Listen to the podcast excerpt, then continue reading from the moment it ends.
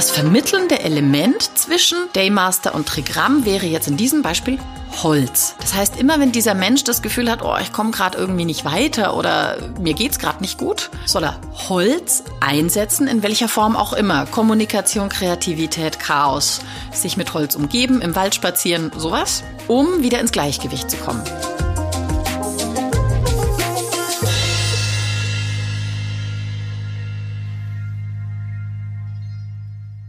Herzlich willkommen zum Podcast Feng Shui ist man nicht mit Stäbchen. Schön, dass ihr wieder dabei seid. Und ganz, ganz herzlichen Dank an euch für eure ganzen Fragen. Wir hatten ja dazu aufgerufen, schickt uns eure Fragen und Julia Ries wird sie beantworten. Es kamen ganz unterschiedliche Fragen von euch, was uns sehr gefreut hat. Und so sprechen Julia Ries und ich in dieser Folge unter anderem darüber, wie man mit sich widersprechenden Elementen umgeht, wer zwischen Daymaster und Trigramm vermittelt und welche Elemente in einem Raum mit vielen verschiedenen Einflüssen überwiegen. All diese Fragen beantwortet die Feng Shui-Expertin für euch.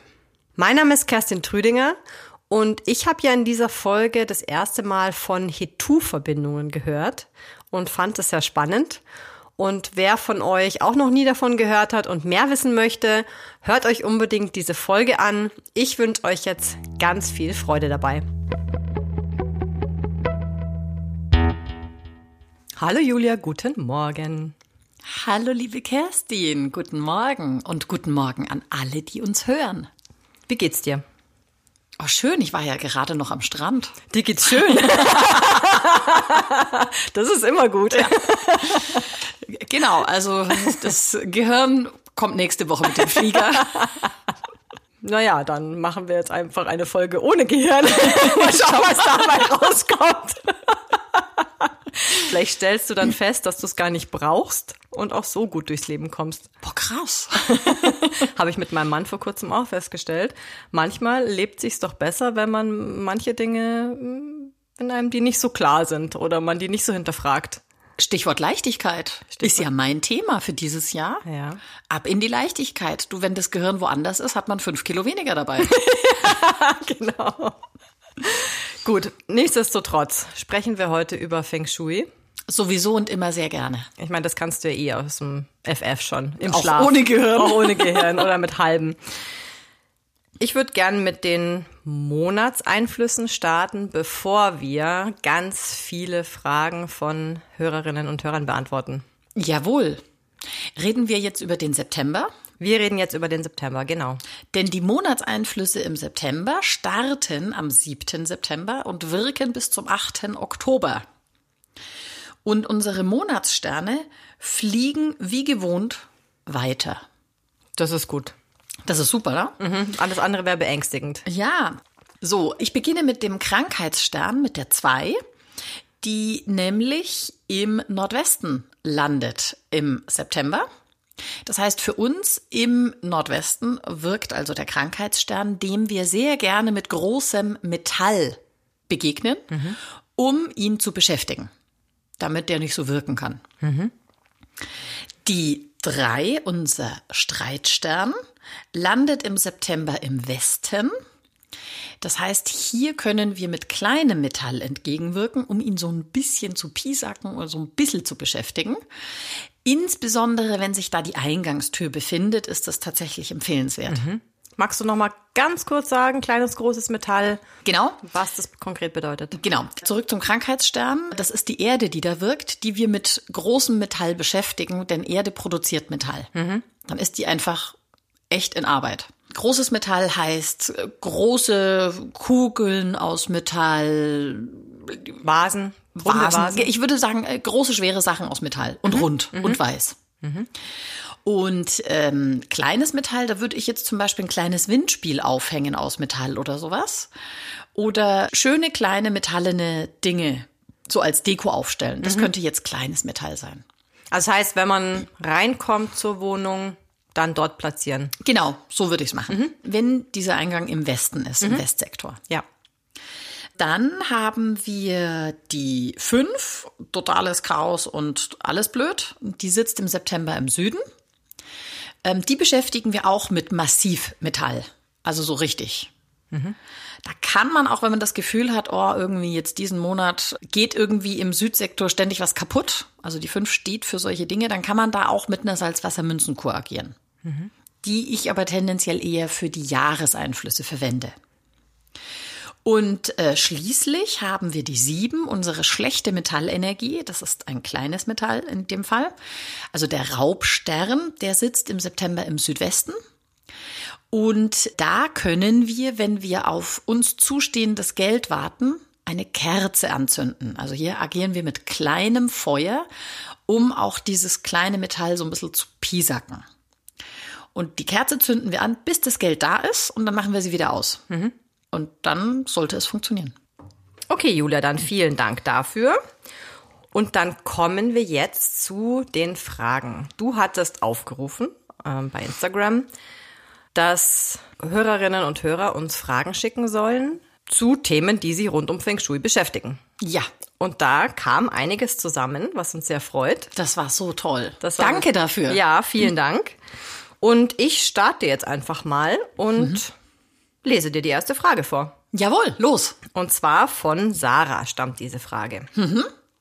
Sarah schreibt, Hallo Julia, ich habe eine Frage zu dem Einsatz von Elementen. Sind alle Elemente eindeutig einem Element zuzuordnen, zum Beispiel Flieder, die Farbe Flieder? Und wie würdest du einen schwarz-weißen Schachbrettboden bewerten? Der beinhaltet ja die Elemente Wasser, weil schwarz, Metall, weiß, und von der Form ist der Element Erde.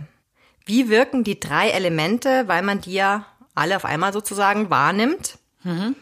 Und wenn dieser Raum dann Element Holz bräuchte, müsste man dann versuchen, die anderen Elemente zu übertreffen. Vielen Dank für den tollen Podcast. Liebe Grüße, Sarah. So, das waren jetzt ganz viele. Aber es lässt sich doch relativ gut beantworten. Ich könnte mir vorstellen, dass das tatsächlich eine Frage ist, die viele beschäftigt. Immer wieder. Ich fand die auch sehr interessant, muss ich sagen. Mhm. Weil das ist ja genau das, du hast ja oftmals so eben so wie Flieder, finde ich ein gutes Beispiel, so genau. zwischen Farben. Mhm. Da bist du, das ist nicht eindeutig rot oder eindeutig blau. Genau. Und du hast ja verschiedene Elemente und ich finde diesen Schachbrettboden finde ich genial. Mhm. Weil ja. das ja wirklich so die Kombination ist, so für was entscheidest du dich jetzt? Was ist es? Genau. Und es ist tatsächlich so, dass was man wahrnimmt, das wirkt. Mhm. Jetzt nehmen Menschen auch solche Dinge unterschiedlich wahr. Insofern wirkt sowas natürlich auch unterschiedlich auf die Menschen. Umso wichtiger ist es dann, wenn man zum bei diesem Beispiel ähm, Holzeinfluss haben möchte, das tatsächlich so eindeutig zu gestalten, dass klar ist, Schachbrettboden hin oder her, der Raum ist irgendwie grün. Entweder mhm. weil er mhm. voller Pflanzen ist oder weil da eine grüne Wand ist. Die wirkt dann nämlich mehr als der Schachbrettboden. Und wenn nicht, muss man sich überlegen, was man noch macht, damit das Holz tatsächlich deutlicher wirkt. Mhm. Insofern ist es tatsächlich schon die Antwort auf die Frage, ja, das, was man möchte, was wirkt, sollte das andere übertreffen mhm. von der Gestaltung her. Jetzt muss ich, muss ich noch was sagen. Also äh, wahrscheinlich oute ich mich jetzt als äh, komplette Idiotin. Aber es ist wirklich, als du jetzt nochmal gesagt hast, dass der Raum vorrangig grün sein soll, war bei mir echt kurz wieder dieser Moment, stimmt genau, ist ja grün, ist nicht Holz als solches. ja. Weil das ist bei mir, und ich hoffe, ich bin nicht die Einzige da draußen, vielleicht mhm. gibt's noch jemand anderen, der das, dem es auch so geht, wenn du sagst Holz, stelle ich mir einfach viel Holz in einem Raum vor. Mhm. Das stimmt, ja. Ich möchte jetzt da niemanden mhm. zusätzlich verwirren. Also Holz ist grün. Richtig. Sind Pflanzen, senkrechte Strukturen, grün. Genau. Und es hat nichts damit zu tun, ob man jetzt zum Beispiel eine Küche dann mit Holzmöbeln vollstellt. Genau. Das ist nicht Holz. Genau, also das wirkt dann schon auch, also Holzmöbel wirken auch wie Holz, aber eben wenn du zum Beispiel einen Schreibtisch hast, der einfach sehr breit ist aus Holz, dann wirkt er vielleicht durch das Braun und durch das flache liegende Format eher wie Erde. Mhm. Also es ist schon so, dass tendenziell das Material ein bisschen mehr wirkt als die Form, aber wie Meister Japp immer sagte, it depends. Mhm. Es ist wirklich so und deswegen, man darf sich diese Fragen auch immer selber stellen. Also so wie ihr mir die Fragen stellt. Ja, was wirkt denn jetzt? Sehe ich jetzt da was Liegendes oder nehme ich jetzt das Holz wahr? Also das ist wirklich die Antwort auf die Frage. Und es ist alles ein Gemisch und es ist von allem immer irgendwas vorhanden.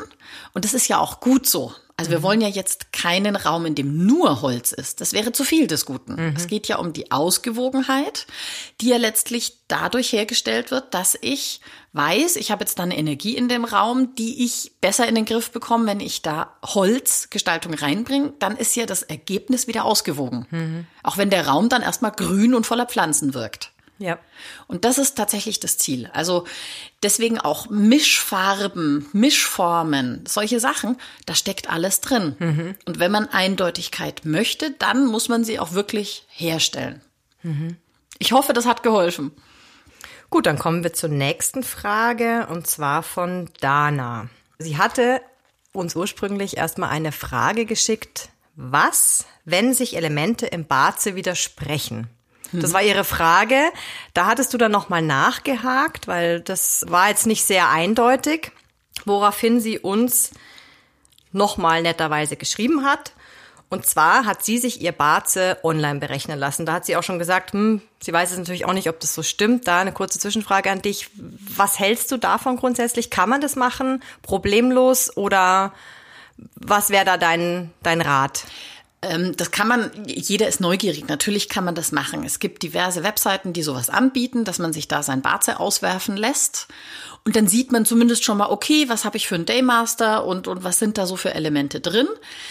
Aber letztlich kann man, wenn man selber nicht wirklich Baze gelernt hat, nicht so viel raus interpretieren wie jemand, der sich damit natürlich schon anders befasst hat. Das heißt, es ist auf jeden Fall interessant, sich das mal anzugucken. Also die Ergebnisse sind auch zuverlässig. Die, die tendenziell. also und wenn man sich da unsicher ist, dann sucht man halt noch auf einer zweiten Website und dann vergleicht man die und dann sieht man schon, stimmt es jetzt oder stimmt es nicht? Und Also wenn die zwei unterschiedlich sind, dann ist schon mal äh, komisch. dann Da ist auf jeden Fall komisch. Ja, genau. Auch ein Fach, eine Fachfrau oder ein Fachmann zu Rate ziehen. Genau. Also diese Frage mit, wenn sich da Elemente widersprechen, das ist ja sozusagen genau das, was wir uns im Rahmen des Turtle Feng Shui anschauen. Also zum einen, was ist da für ein Daymaster und welches Trigramm beeinflusst diese Person?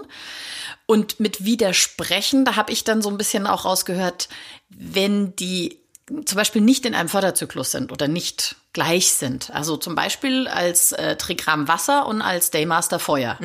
Das ist ja ein Clash. Das ist ja ein Zerstörungszyklus, eine Zerstörungsverbindung. Das ist jetzt kein Widersprechen, sondern daran erkennt man, dass diese Person schon mit einem inneren Konflikt zu kämpfen hat. Da ist einfach mal so und mal so.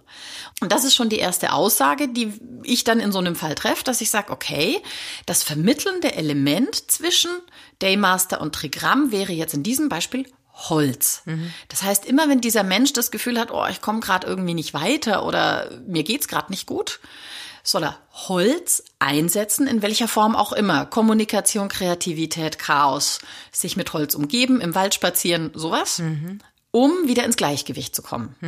Das ist so das Erste. Und wir gehen ja dann noch weiter. Wir gucken uns genau an, welche Elemente wurden eben mitgegeben, also welche Elemente sind im Baze vorhanden, welche fehlen oder wovon ist viel, wovon ist wenig. Und das Ganze ordnen wir dann im Elementezyklus an und gucken uns das an. Was sagt das über diesen Menschen aus?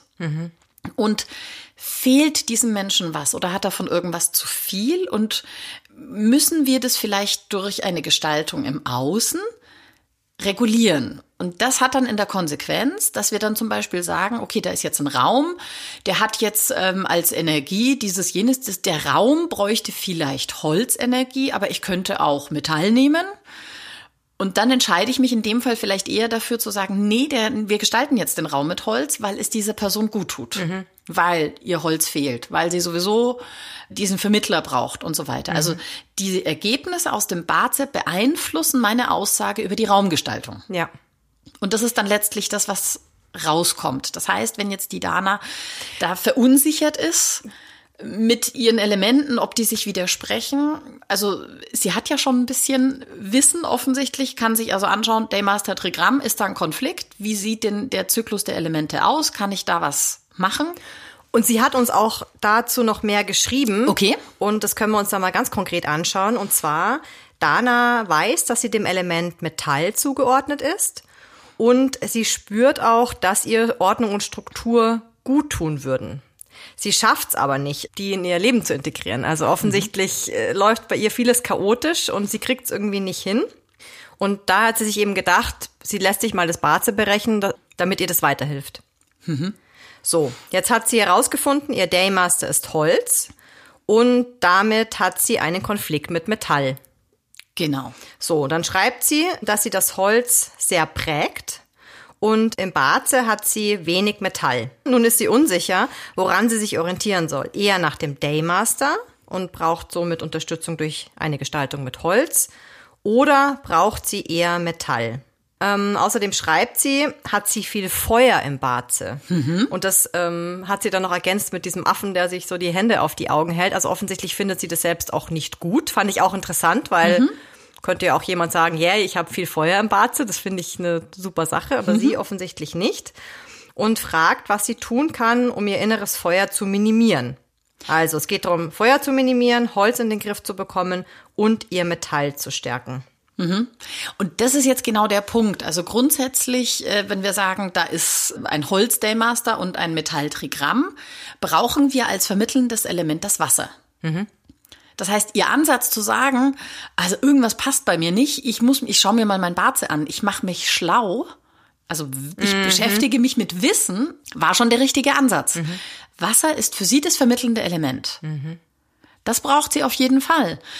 Und was jetzt die weiteren Dinge betrifft, wenn sie sagt, sie hat da so viel Feuer drin und hat vielleicht Sorge, dass das Feuer ihren Daymaster schwächt, weil verbrennt und so weiter, kann man sagen, ja, natürlich wird das Holz geschwächt, dadurch, dass da so viel Feuer ist, aber gleichzeitig will ja das Holz im Feuer auch aufgehen. Also das ist ja nicht nur ein Schwächen, sondern da zieht es immer, die Elemente zieht es ja immer dahin, was dann folgt. Und dann müsste man sich jetzt genauer anschauen, wie viel hat sie denn von jedem einzelnen Element? Fehlt da was? Wie sieht ihr innerer Förderzyklus aus? Und was muss man ihr dann zuführen, damit man ihr da helfen kann? Also das muss man sich jetzt tatsächlich genauer anschauen. Und wie gesagt, also den Konflikt kriegt sie mit Wasser in den Griff. Und es geht jetzt gar nicht unbedingt darum, dieses Feuer zu minimieren, weil sie hat ja das Holz schon. Also Feuer würde ich immer mit Erde minimieren, weil damit kriege ich es in den Griff. Das heißt Ruhe, solche Sachen. Aber sie muss jetzt das Feuer nicht irgendwie total klein kriegen, weil ihr Holz da ja hin will. Und deswegen muss man sich jetzt wirklich die Elemente genauer Im anschauen. Detail ansehen. Ja, Und dann auch in. Kombination mit den Räumen am besten. Und dann am Ende sich die Räume anschauen und dann entscheiden, wie man die jetzt gestaltet. Das ist richtig. Okay. Also ich hoffe, ich konnte ihr ein bisschen helfen, soweit es halt in dem Rahmen geht. Und ihr könnt auch gerne immer noch mal nachfragen. Ja, bitte.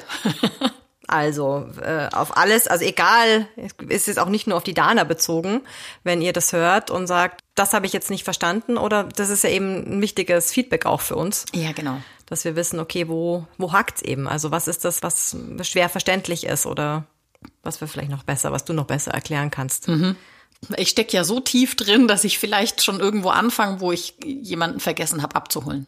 Ja, und wir haben es ja jetzt vorhin auch an dem gesehen, was ich gesagt habe, so dieses mit dem, ich meine, ich mache das jetzt echt lange, mir ist es auch ein bisschen peinlich, das zu sagen.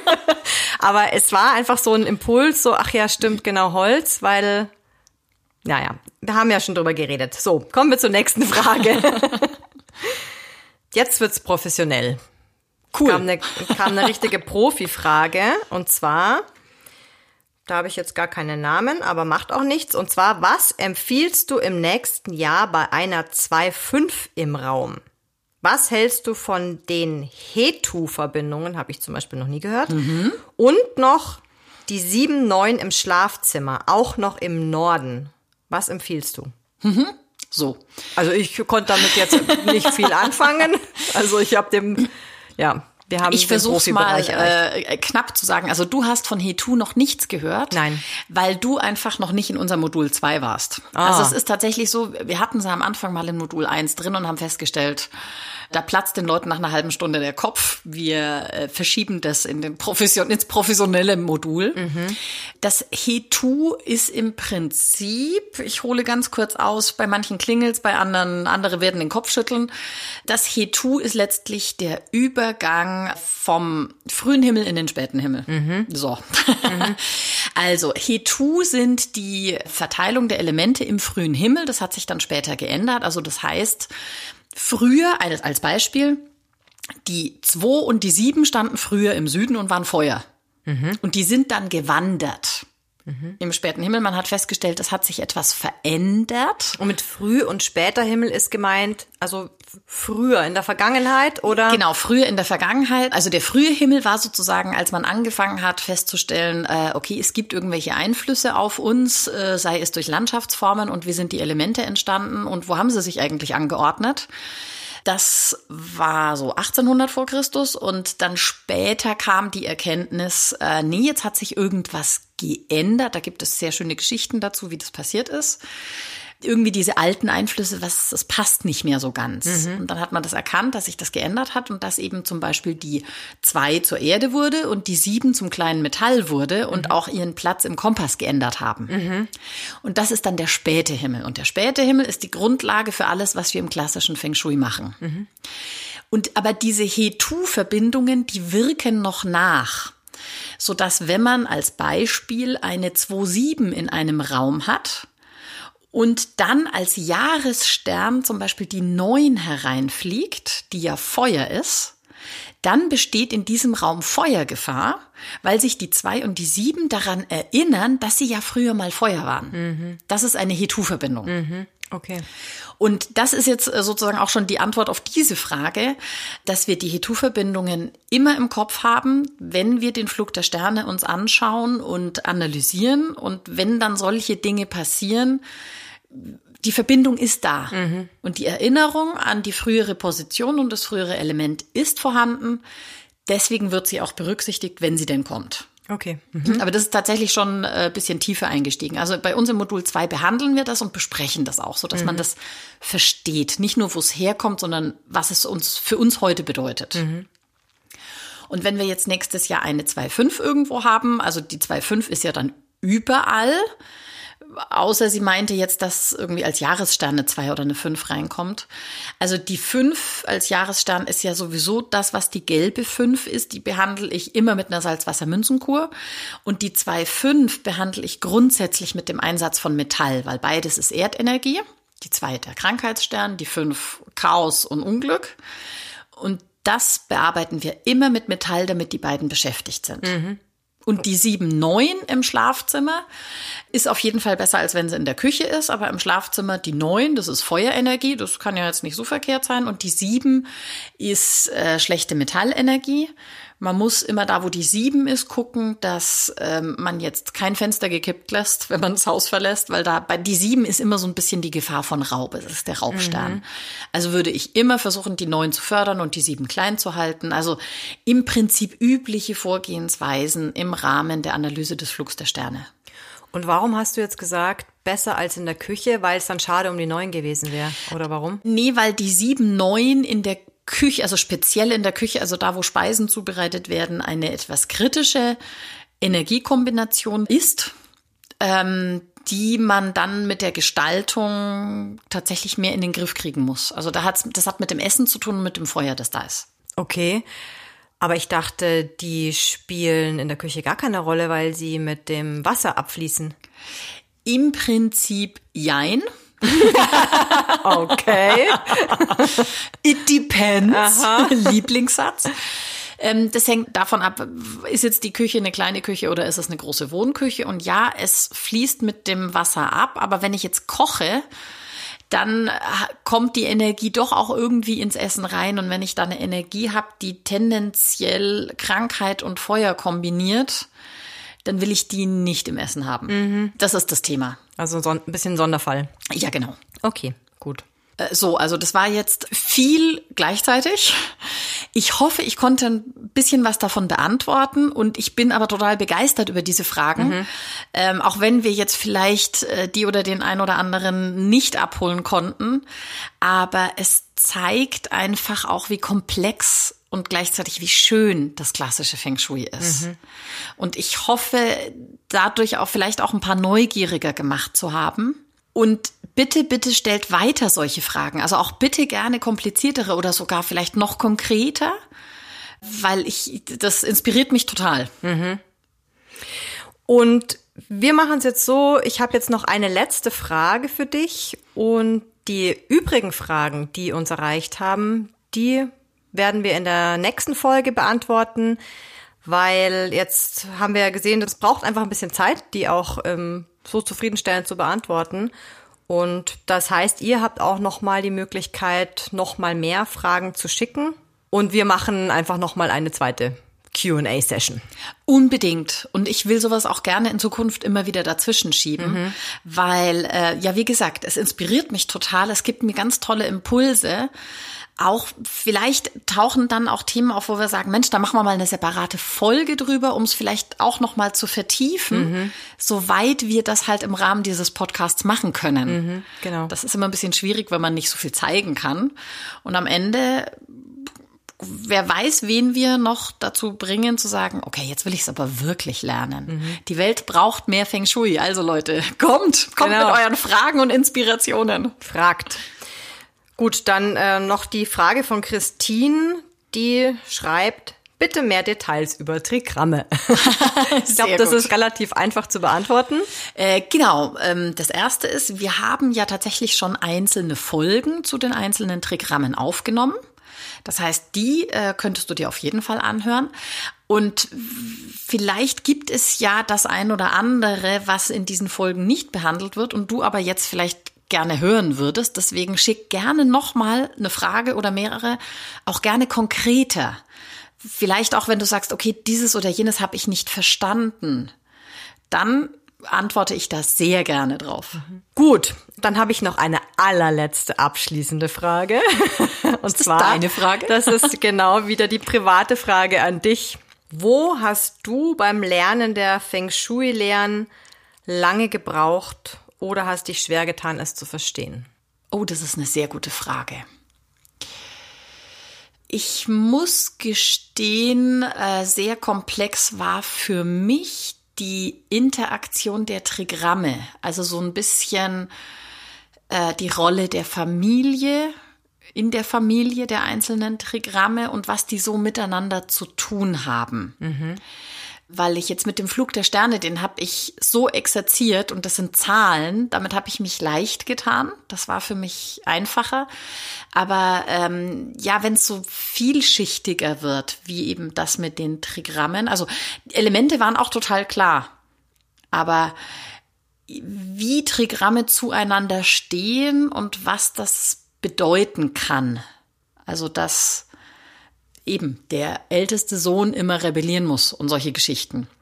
Und dass Chen der älteste Sohn ist und dass das das große Holz ist und dass das der dicke Eichenstamm ist, gegen den man wenig tun kann. Und diese, weil das ja zusammenhängt, das ist ja total logisch, eine logische Verknüpfung. Mhm.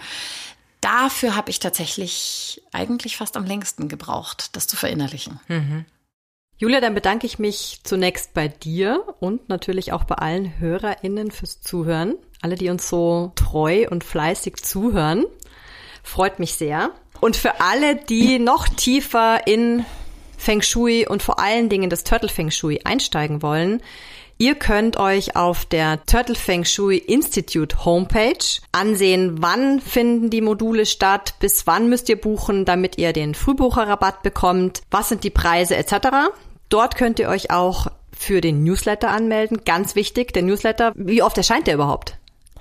Wir versuchen es monatlich. Okay, sehr gut. Das heißt, monatlich gibt's Updates inhaltlicher Art. Also welche Monatseinflüsse wirken gerade auf uns? Wann ist wieder mal eine Frist für einen Frühbucherrabatt? Wann finden die Seminare statt? Was gibt's für Neuerungen? Wie zum Beispiel jetzt das Schnupperseminar. Genau, also meldet euch beim Newsletter an über die Homepage. Und dann bitten wir natürlich unsere HörerInnen, über unseren Podcast zu sprechen. Abonniert ihn, teilt ihn, bewertet ihn. Redet drüber. Redet drüber, schreibt uns Fragen, Feedback, Wünsche. Mehr Interaktion bitte. Genau. Genau, also das auf jeden Fall. Und noch ganz wichtig, hört euch auch Karl Willis Podcast an. Feng Shui Wisdom. Also im Prinzip mit mehr Hintergrundwissen für Leute, die schon ein bisschen mehr über Feng Shui wissen oder mehr über die Hintergründe erfahren möchten. Er bringt da immer wieder auch ganz spannende Geschichten. Genau, ganz rein. viele Anekdoten sind Ja. da dabei. Ja. Und zu guter Letzt kann man dem Podcast und dem Institut auf Instagram folgen. Da gibt's auch immer wieder die neuesten Updates. Und wir freuen uns auf eure Fragen und euer Feedback. Und vielen Dank fürs Zuhören. Vielen Dank fürs Abonnieren, Teilen, Weiterleiten. Genau. Und wünschen euch alles gut. Und bis in zwei Wochen. Tschüss. Ciao.